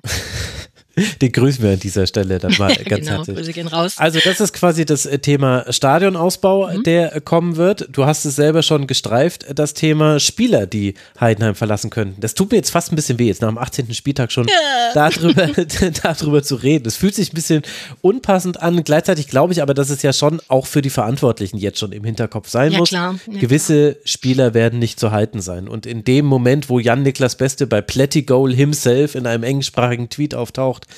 Ja, dann, hat man es geschafft. Das war eigentlich der Bundesliga-Aufstieg. Der eigentliche Aufstieg was, war das, Petra. Also an wen denkst du denn, wenn du, äh, wenn du an Abgänge in diesem Sommer denkst? Also zum einen werde ich um Ehren Dinci weinen, tatsächlich. Das finde ich, das finde ich super traurig. Also den finde ich toll. Also den, den würde ich wirklich gerne behalten, weil ich finde, der hat, der hat dem Heidenheimer Spiel so viel gegeben, der tut mhm. diesem Spiel so gut das finde ich sehr traurig, dass man den wieder hergeben muss. Leider. Ich finde, den hat Bremen gar nicht irgendwie verdient die, die haben, die haben die Position gar nicht, was die, die ich weiß gar nicht, was Ole Werner mit dem machen möchte. Naja, also die Position naja. hat sie schon so guten Achter können sie schon gebrauchen, ehrlich gesagt. Der, der vor allem ja auch defensiv viel besser ist, als man denkt. Also Ehren Dingschi, ja. alle haben die Geschwindigkeit vor Augen, ist ja auch, mhm. glaube ich, immer noch schnellster Spieler der Bundesliga mhm. und so weiter. Guten Schuss, gute Technik. Mhm. Aber was der defensiv arbeitet, welche Laufwege da, der da mhm. macht, wie schnell der auf dem Flügel ist, wenn der mhm. Ball auf den Flügel kommt und er quasi helfen muss seinem Mitspieler, das ist, äh, das wird oft unterschätzt und glaub mir, das braucht Werder ganz Das macht Beste genauso. Und das ist auch eine ganz große Qualität, dass du das auf beiden Seiten hast, ne? Mhm. Also diese Defensivleistung von den beiden. Also das finde ich ist wirklich ein ganz großes Plus. Also um den werde ich weinen. Niklas Beste, tja, also ich, ich sehe ihn nicht in Florenz. Also äh, Bloody Goal, das glaube ich, da, da hat er, hat er nee, glaube ich tatsächlich nicht. Ich bin mir gar nicht so sicher, wo er hinpasst. Ich, ich natürlich äh, wird er entsprechende Angebote bekommen, den kannst du in Heidenheim nicht halten. Es sei denn, er findet es wirklich so toll und fühlt sich wirklich so wohl. Ich meine, Heidenheim ist halt so eine Sache für Spieler. Entweder du musst ein Naturmensch sein, ne? Entweder du hast einen Hund oder du fährst Mountainbike. Beides geht super gut. Willst du etwa sagen, da gibt's viel Wald außenrum? Als das vorhin jemand anders hier im Podcast gesagt hat, hat er noch dafür einen spöttischen Blick bekommen dann fühlst du dich wohl, aber sonst hat's halt nicht viel. Ne? Mhm. Also du, du musst schon, du musst schon ein ganz besonderer Typ sein, dass du sagst, oh ja, hier ist schön, hier bleibe ich jahrelang. Für viele ist es sicherlich ein Sprungbrett, zu wissen, okay, einmal durch die Schmidtsche Schule, das kann schon richtig gut werden und dann kann ich es mir hinterher vielleicht auch so holen oder zumindest diesen einen äh, Schritt nach oben machen. Es hat ja auch schon bei vielen funktioniert. Ähm, Tim Kleinschmidt, Kleindienst, nee, das glaube ich eigentlich nicht tatsächlich. Ich glaube, der weiß, was er hat. Hm. Und bei dem habe ich eigentlich nicht so die Angst. Er hat es erlebt, er hat es versucht schon und ähm, kam zurück, weil er, glaube ich, auch eine Art Fußball verkörpert, die Schmidt machen lässt. Ne? Ich weiß nicht, ob er das in der Form woanders auch so durchziehen könnte, weiß ich nicht. Bei dem glaube ich es eigentlich nicht. Leonard Maloney, ja, an den würde ich mich auch gerne ketten. Ja, der Tag wird auch kommen, denke ich dass mhm. es den, ich, ich weiß, er schätzt Berlin nach wie vor sehr, wo er ja auch herkommt, ne? Das ist ja ein, ein ehemaliger Berliner und bei dem kann ich es mir ganz ehrlich auch nicht vorstellen, dass der auf der Ostalb den 30 entgegengeht. Also das kann ich mir tatsächlich nicht vorstellen. Ansonsten, lass mich überlegen. Mainka, nee, glaube ich eigentlich nicht, der ja jetzt erst verlängert hat und von dem ich weiß, dass er sich echt wohlfühlt und ähm, da, da mache ich mir keine so große Sorgen. Und Bene Gimber mache ich mir auch keine. Ich denke, der wird uns auch bleiben. Und ansonsten, Was nee. Ist mit Jan Schöppner? Glaube ich nicht. Glaube ich nicht. Also Jan Schöppner, den sehe ich, das ist so ein typischer Schmidt-Spieler. Also bei dem weiß ich nicht, ob der woanders und der hat auch ein Stück gebraucht, ne? Also das, mhm. das hat auch, das hat auch, er war ja in der zweiten Liga lange ganz zuverlässiger, wichtiger Stammspieler und dann hat er ja echt eine Weile gebraucht, bis er sich in der ersten so ein bisschen wieder zurückgekämpft hat.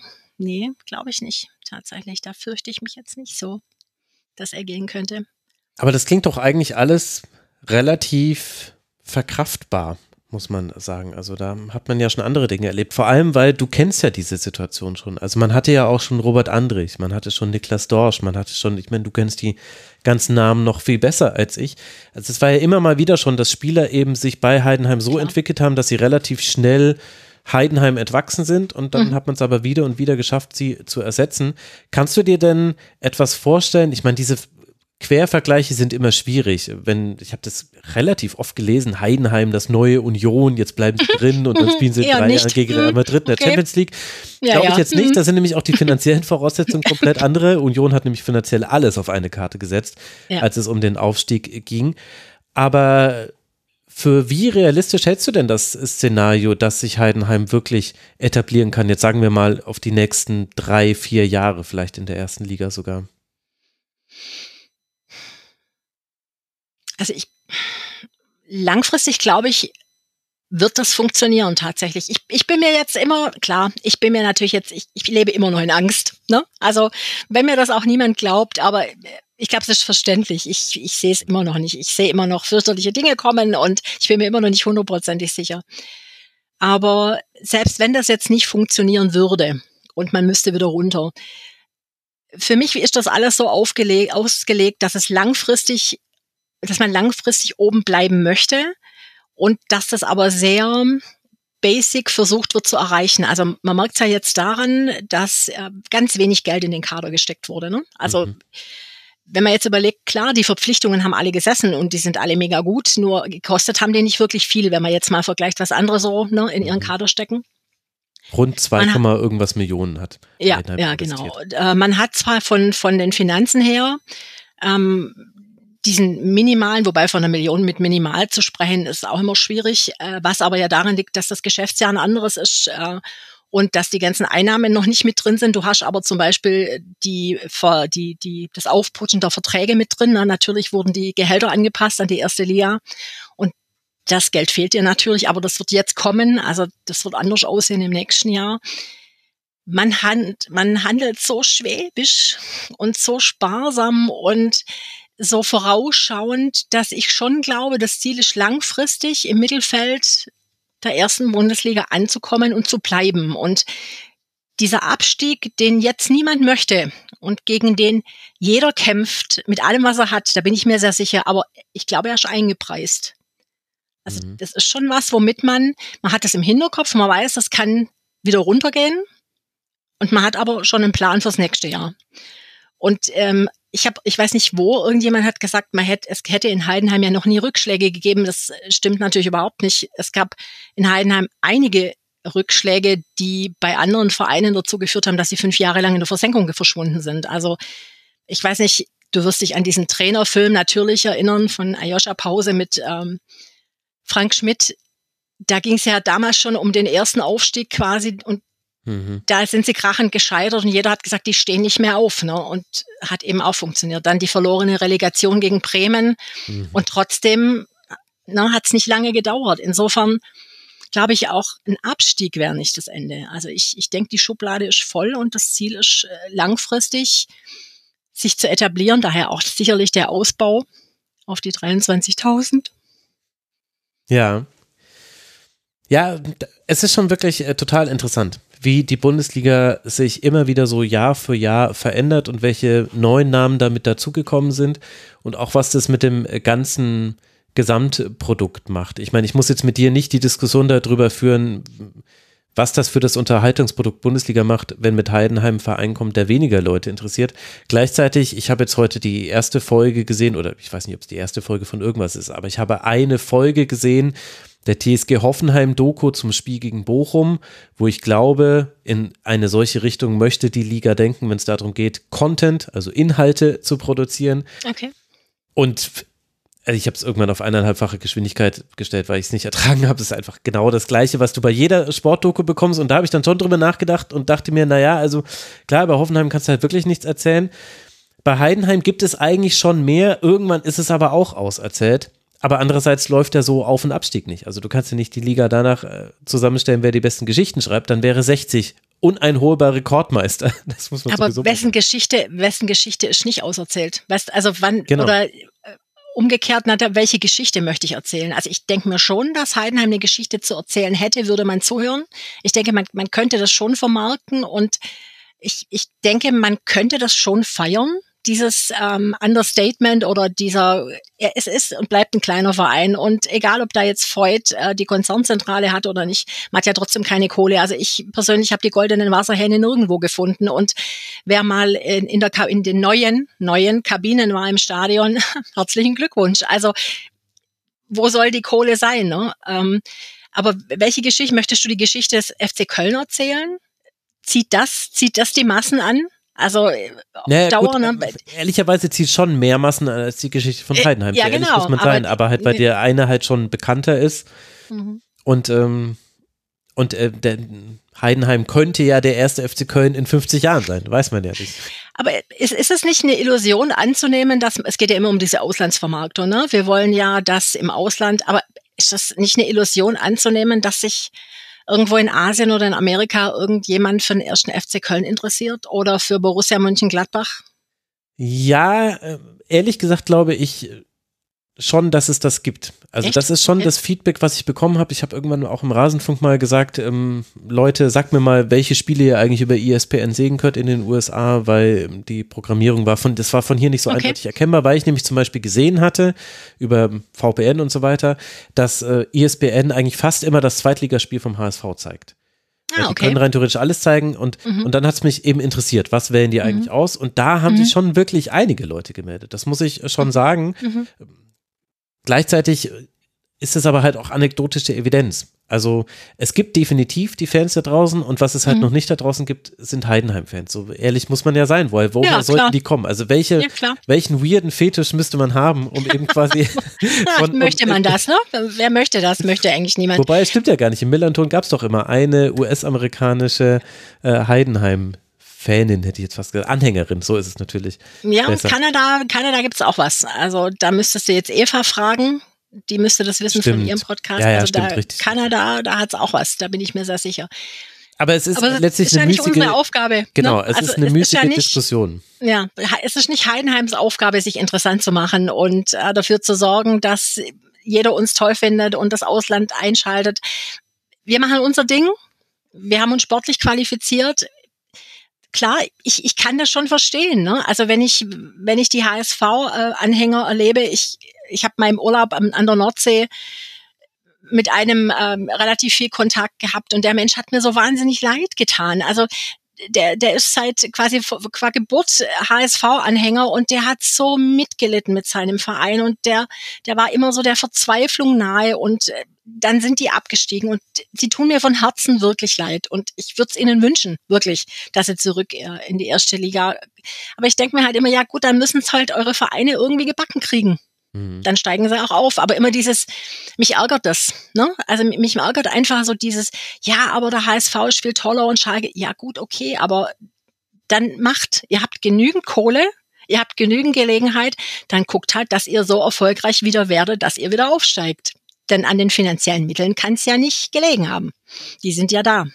Das ist allerdings wahr, wenn ich lese, dass der HSV 30 Millionen nochmal in seinen Kader äh, gesteckt hat und der gesamte Personalaufwand von Heidenheim 18 Millionen Euro sind, jo. dann nu, ne? ist es definitiv so. Und gleichzeitig unterschätzt man aber halt auch immer, wie schwierig es ist, in diese Phalanx der oberen 18 reinzukommen. Weil wir sehen die halt so, ja, also jetzt flapsig gesagt vor sich hin dilettieren im Abstiegskampf. Ich meine, also egal wen du von unten du dir gerade anguckst, äh, Mainz, Köln, Darmstadt, keiner von denen brilliert gerade auf irgendeine Art und Weise.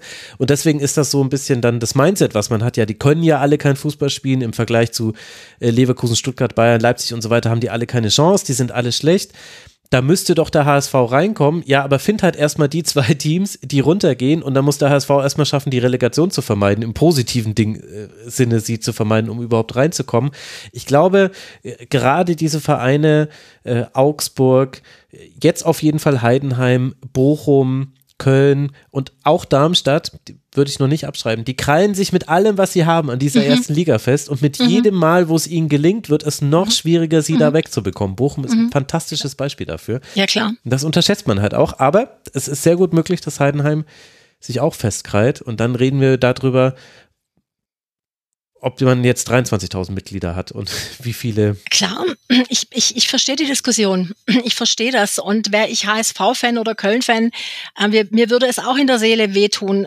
Natürlich ist das Wahnsinn im, im, im Kölner Stadion und wenn sie singen und dann bin ich den Tränen nahe. Das verstehe ich. Und ich ähm, Grüße gehen raus als an 390 als wahrscheinlich eigene einzige Heidenheimer Zuhörerin ich, ich verstehe Axels Verzweiflung. Das verstehe ich wirklich. Und er tut mir wirklich leid, nur wir du, können nichts dafür. Ne? Ich verstehe also, auch die Verzweiflung der anderen Seite. Ich hatte jetzt ein Hintergrundgespräch äh, zum Investoreneinstieg und so weiter und da habe ich mal mit jemandem gesprochen mit viel Private Equity Erfahrung und so weiter und so mhm. fort, der ganz, ganz harter Befürworter des Investoreneinstiegs. Okay. Und das war total interessant, weil also das Potenzial, das im Fußball als Branche steht, es ist riesig. Die erwarten mhm. eben einfach 20, 30, 40 Prozent wird dieser Markt noch wachsen, weil eben die mhm. Spitzensportarten immer noch wachsen und der Rest, der bröselt so alles vor sich dahin. Und für Handball interessiert sich ja außerhalb von irgendwelchen EMs wirklich keine Sau mehr. Tut mir leid, bin ich jetzt vielen auf den Fuß getreten, aber im Großen und Ganzen, was eben Geldströme angeht, mhm. ist es so. Und da ist aber natürlich dann auch das Thema, ja, du möchtest dann aber halt quasi das größtmögliche Produkt haben und das großmögliche Produkt ist nicht das sportlich beste Produkt. Und das war aber total interessant, weil da nämlich mhm. dann auch immer wieder in dem Gespräch äh, kamen wir dann auch immer wieder an den Punkt, wo er gesagt hat, ja, wenn dann erstmal das Geld da ist, dann werden die alle investieren und dann Beispiel, also so haben wir es nicht gesagt, aber dann spielt eben wieder der HSV erste Liga. Und ich habe immer gesagt, nee, wird er nicht machen, weil die dann genau die gleichen Fehler machen wie vorher. Die haben doch alle schon die Kohle. Kohle war noch so nie die Lösung dafür. Richtig. Und, und dann habe ich zu ihm gesagt, also es war tatsächlich ein Zitat, ich hoffe, du nimmst mir nicht übel. Dann habe ich gesagt, ja, und dann musst du nämlich Heidenheim in den USA vermarkten. Und ob dir da der Investor helfen kann, das will ich erstmal sehen. Es tut mir leid, ich habe es direkt. Nein, so das gesagt. ist ja die Wahrheit. Ne? Also so ich, ich, bin ja nicht, also eine Illusion muss man sich nicht hingeben. Ich, die Wahrheit ist einfach, dass das dann Heidenheim egal ist. Ne? Also ja, das sollte mir, auch egal sein. Mir ist es völlig Wumpe, ob man uns im Ausland vermarkten kann oder nicht. Das interessiert mich gar nicht. Also insofern, ich kann da schon auch über viel, vielem drüber stehen. Ähm, und ich habe auch ganz viel Verständnis für, für ganz viele Fans, die, die ja auch nichts dafür können. Also was können die HSV oder Schalke-Fans oder Kölner-Fans für irgendwelche äh, Fehl Entscheidungen ihrer, ihrer Funktionäre, die können ja nichts dafür. Und natürlich tun die mir super leid. Und wenn du äh, Riesenstadien füllst und äh, ja, ich, ich kann es wirklich nach, aber es geht mir so auf den Sack, ehrlich. Das ist, Entschuldigung, aber ich, die sind da reingeboren, ne? Also es ist ja jetzt nicht auch eine super Leistung. Köln-Fan, sorry, dass ich immer Köln nehme, Bayern-Fan, Dortmund-Fan, was auch immer sein. Die, du wirst ja da reingeboren. Und wenn ich einen habe, der Mitte 20 ist und sagt, boah, die Tradition und das ist aber Hamburg, und dann denke ich mir, ja, Junge, wie alt bist du denn? Also du bist da reingeboren und sagst jetzt, ja, ich bin Anhänger des einzig wahren Fußballclubs, weil die Tradition. Ja gut, okay, der HSV hat auch mal ganz klein angefangen. Insofern lass die kleinen Vereine wachsen. Aber klar, ich verstehe das Problem, natürlich. Ja, ich würde sagen, das ist die Denksportaufgabe zum Abschluss für alle Hörerinnen und Hörer. Kann man 20-jähriger Schalke-Fan sein und sagen, wegen der Tradition des Vereins gebührt ihm ein Platz unter den ersten 18 und gleichzeitig für die Erbschaftssteuer? Ah. Denkt mal drüber nach, liebe Hörerinnen und Hörer. Jetzt habe ich euch noch eine Nuss mitgegeben. Petra, das war eine wunderbare Sendung mit dir, genauso wie ich es mir erhofft habe, mal so ein bisschen der Fanblick auf Heidenheim. Ich war bestimmt furchtbar war einseitig, aber das macht gar nichts aus. Ja, wir waren jetzt auch insgesamt sehr positiv, ist mir zwischendurch auch aufgefallen, aber dann dachte ich mir, naja, ich müsste jetzt halt Szenarien an die Wand malen und das ist ja auch irgendwie doof. Es läuft du halt warst positiv. Ich war durchaus, ich hätte durchaus immer wieder mal, ne? Also so ehrlich muss man sein. Ja, okay, dann war ich eben äh, der Positive, aber ich, es läuft genau so, wie ich es erwartet habe. Heidenheim bleibt ohne Probleme drin. Das Wunderbar. Ist, äh, ist, ja auch schön, wenn meine Vorhersage von mir aufgeht. Äh, alle Stuttgart-Fans sind froh, dass das nicht immer der Fall ist. dann stünde es schlimm um den VfB. Petra, ich danke dir sehr, sehr herzlich. Sehr das hat äh, große Freude gemacht. Und ich kann nur empfehlen, wenn man Leute wie Petra lesen möchte, dann meldet euch im Discord-Server an, auf das es da wieder klingelt. Darf ich ganz kurz wollte ich schon immer machen in der Fernsehsendung, haha. Grüße loswerden an den wirklich großartigen Rasenfunk Discord. Ich liebe euch alle. Und ich schließe mich da voll an. Es ist ja der inoffizielle Rasenfunk-Discord von den Hörerinnen und Hörern betrieben. Ich finde es auch sehr, sehr schön da. Und im Forum kann man dir natürlich auch lesen. Und da Klar. kann man nämlich zum Beispiel auch lesen, was die Heidenheim-Frauen so treiben. Denn noch ja. sind die jenseits jeder Bildfläche. Meine einzige Jahre Informationsquelle bist du. Ich bin dran. Ich nehme dich beim Wort. Petra. Ja. Und dann bin ich mal sehr gespannt, ob wir dich dann auch im anderen Feed dann mal einladen können. Wahrscheinlich dann jede Woche, weil wir alles niederwalzen. Wait and see. Ja, das haben schon andere Aufsteiger in die erste Frau-Bundesliga gesagt und äh, bei denen läuft es jetzt eher so semi. Aber das ist ein Thema für die Bundesliga der Frauen. Da geht es ja jetzt am Wochenende auch wieder los. Petra, ganz, ganz vielen Dank für deine Zeit. Ich danke dir, es war mir eine Ehre und ein Fest und mir erst. Und euch, lieben Hörerinnen und Hörern, danke ich für die Aufmerksamkeit. Bitte unterstützt den Rasenfunk, rasenfunk.de slash supportersclub. Da erfahrt ihr, wie das geht. Via PayPal, via Kreditkarte, via Banküberweisung, wie ihr mögt.